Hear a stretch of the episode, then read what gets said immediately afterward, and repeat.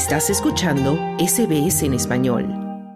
El presidente de El Salvador, Nayib Bukele, asegura que su país será el primero del mundo en tener un partido único con un sistema plenamente democrático, tras afirmar que ganó la cuestionada reelección con un aplastante 85% de los votos. Con el 70% de los votos escrutados, Nayib Bukele lideraba cómodamente la carrera a la presidencia de El Salvador, según los datos publicados por el Tribunal Supremo Electoral. El partido Nuevas Ideas de Bukele cuenta con más de 1.600.000 votos según la actualización de datos del tribunal. El segundo lugar lo ocupa el izquierdista Frente Farabundo Martí para la Liberación Nacional FMLN con más de 139.000 votos. Le sigue la derechista Arena con más de 122.000 sufragios. Además de la presidencia de la República, el partido de Bukele tendría el control pleno de la Asamblea Legislativa con 58 de los 60 diputados. El pueblo salvadoreño habló y no solo habló fuerte y claro, sino que habló de la manera más contundente en toda la historia de la democracia en el mundo entero. Si eso no los convence, señores periodistas, si eso no los convence, señores de las ONG, señores de los organismos internacionales, de la ONU, de la OEA, si eso no los convence, nada los va a convencer. Desde la noche anterior, el Tribunal Supremo Electoral no actualizaba datos de los resultados de las elecciones presidenciales y de diputados debido a fallos en la transmisión de datos desde la Junta Receptora de Votos. Ningún magistrado ni funcionario del ente electoral ha dado explicaciones acerca del origen de esos fallos o responsabilidades de proveedores de servicios. Esto ha provocado suspicacias en redes sociales debido a la posible duplicación y triplicación de actas, lo que podría afectar el conteo de votos pero la presidenta del organismo Dora Esmeralda Martínez declaró que la jornada fue exitosa. Algunos inconvenientes dificultaron que la transmisión fluyera como se tenía previsto.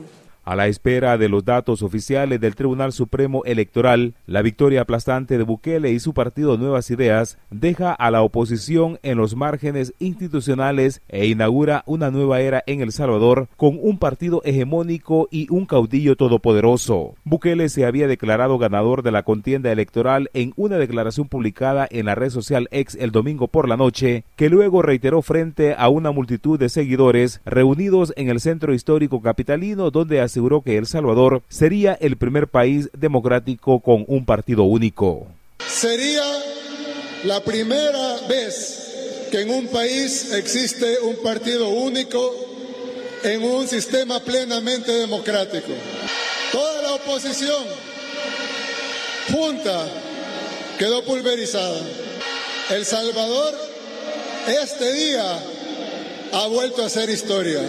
También se pronunció el ex candidato presidencial del izquierdista FMLN Manuel Flores, asegurando que están vivos políticamente. Dijeron que nos iban a desaparecer y aquí estamos vivos. Vivos porque así quiso. Miles de votantes que creyeron en nosotros, en nuestra propuesta. En 2019, Bukele ganó con el 53% de votos y consolidó el gran poder en El Salvador. Ahora podrá hacer y deshacer a su antojo sin oposición en la Asamblea Legislativa. Ocurre porque el Parlamento reformó en junio el Código Electoral y rebajó de 84 a 60 el número de congresistas para esta legislatura. Además, estableció una nueva fórmula de asignación de escaños que beneficia a los partidos mayoritarios y penaliza a las minorías. De ahí viene la palabra democracia. Demos y Kratos. Demos significa pueblo y Kratos significa poder. Significa el poder del pueblo. Antes, Félix Ulloa, vicepresidente de El Salvador y reelecto a un segundo periodo, reconoció en una entrevista con Univisión que un sistema de partido único o hegemónico en El Salvador no beneficiaría a la democracia. Sin embargo, anunció que Nayib Bukele podría buscar un tercer mandato en 2029.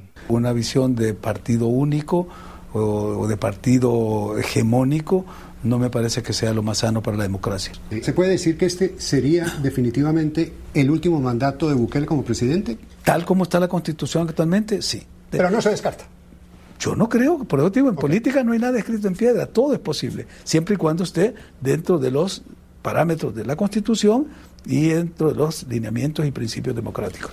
El apoyo a Bukele se disparó a partir de marzo de 2022, cuando solicitó al Congreso aprobar un régimen de excepción con el que están detenidos más de 76 mil presuntos pandilleros. Cada mes fue renovado y las condiciones de seguridad pública le generaron simpatías electorales al mandatario.